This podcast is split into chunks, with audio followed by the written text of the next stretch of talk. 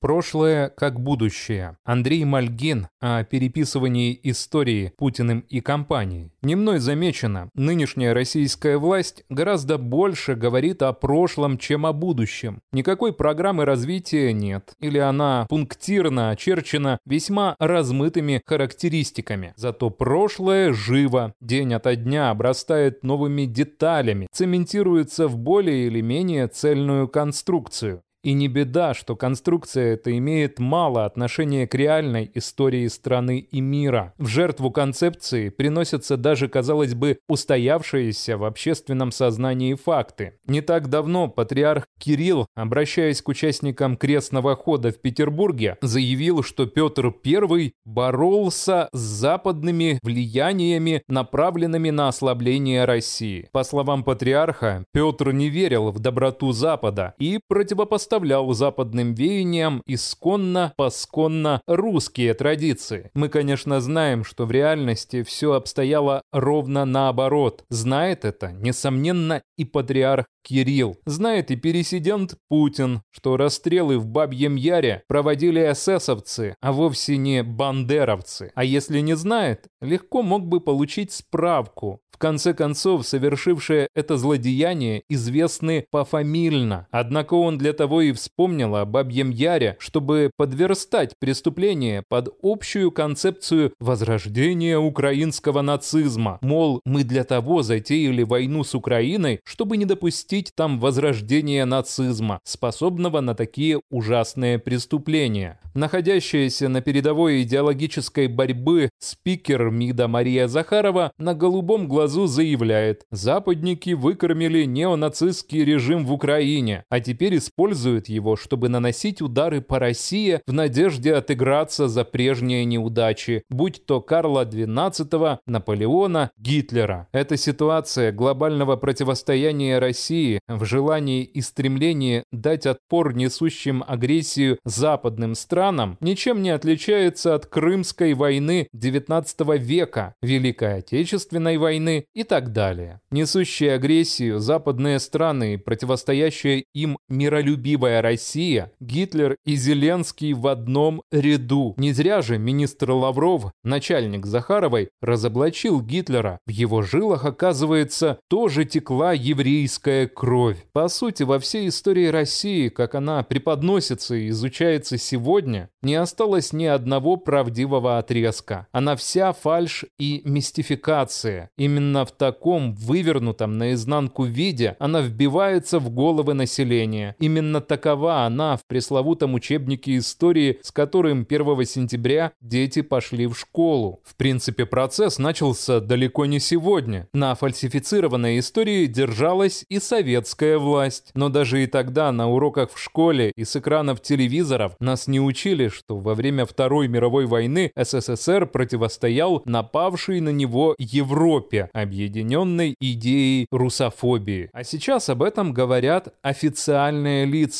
Елена Боннер вспоминала, спустя три года после пражских событий 1968 года мы с Андреем Дмитриевичем ехали в такси. Водитель был молодой, словоохотливый. Рассказывая что-то про себя, сказал, это было, когда чехи на нас напали!» Сахаров недоуменно воскликнул. «Кто на кого напал? Ну, чехи в Праге. Не помните, что ли?» Видел недавно по ТВ опрос на улицах Москвы. И да, действительно, находились люди и вовсе не единичные чудаки, уверенные, что в феврале 2022 года не Россия не мотивированно напала на Украину, а наоборот, Российская Федерация вынуждена защищаться от напавшего на нее агрессивного блока НАТО. Не удивлюсь, если постепенно такая точка зрения станет преобладающей. Это вполне согласуется с заявлением Путина. Мы не начинали никаких боевых действий, мы пытаемся их закончить. Ни один советский миф не был основан на реальных событиях. Все это плод неудержимой фантазии. Начиная с Авроры, которая своим выстрелом по Зимнему дворцу якобы положила начало Великой Октябрьской социалистической революции. В большевистской газете «Правда» команда крейсера «Аврора», тогда же по горячим следам, развенчивала этот миф. «Не верьте буржуазной прессе», – писали моряки. «Если бы мы стреляли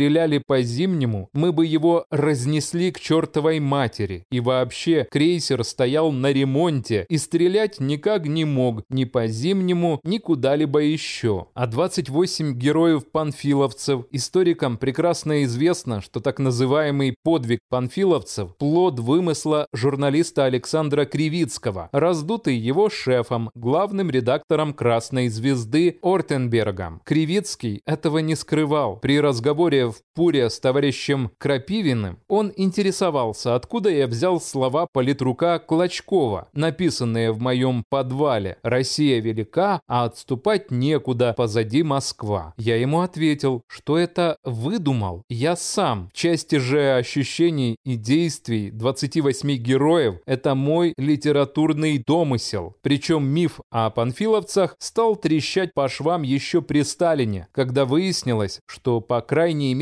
трое из 28 героев-панфиловцев впоследствии стали полицаями, верой и правдой служили гитлеровцам. Но как может расстаться с советскими мифами соавтор учебника истории, советник пересидента Путина Владимир Мединский? Мое глубочайшее убеждение заключается в том, что даже если бы эта история была выдумана от начала и до конца, даже если бы не было Панфилова, даже если бы не было ничего, это святая легенда, которой просто нельзя прикасаться. А люди, которые это делают, мрази конченые, заявил Мединский. Вообще, тема Великой Отечественной войны по нынешним временам опасна. Что не скажи, подпадешь под действие уголовной статьи. А я ведь еще помню времена, не столь давние, когда публиковались и свободно обсуждались документы, свидетельствующие, что осенью 1940 года, уже после начала Второй мировой войны, полным ходом шли переговоры о присоединении СССР к Берлинскому пакту, договору о дружбе и разграничении сфер влияния между гитлеровской Германией, фашистской Италией и Японией. Была реальной перспектива, что Советский Союз присоединится к Тройственному пакту и станет четвертым компонентом оси. Стороны не сошлись в деталях но уже был подписан пакт Молотова-Риббентропа и секретные протоколы к нему. Уже пополам разорвали Польшу и далее действовали совместно. СССР напал на Финляндию и аннексировал часть ее территории. Германия, в свою очередь, вторглась в Данию и в Норвегию. Затем немецкая армия захватила Бельгию, Нидерланды и Францию, а СССР ввел войска в Латвию, Литву и Эстонию и поддул дулами советского оружия, провел там безальтернативные «выборы» в кавычках, в результате которых присоединил эти территории к себе. В дни, когда Гитлер завершал оккупацию Франции, Сталин ввел войска в Румынию, после чего забрал себе Бессарабию и Северную Буковину. А вот теперь прочитайте вполне официальное заявление МИД РФ.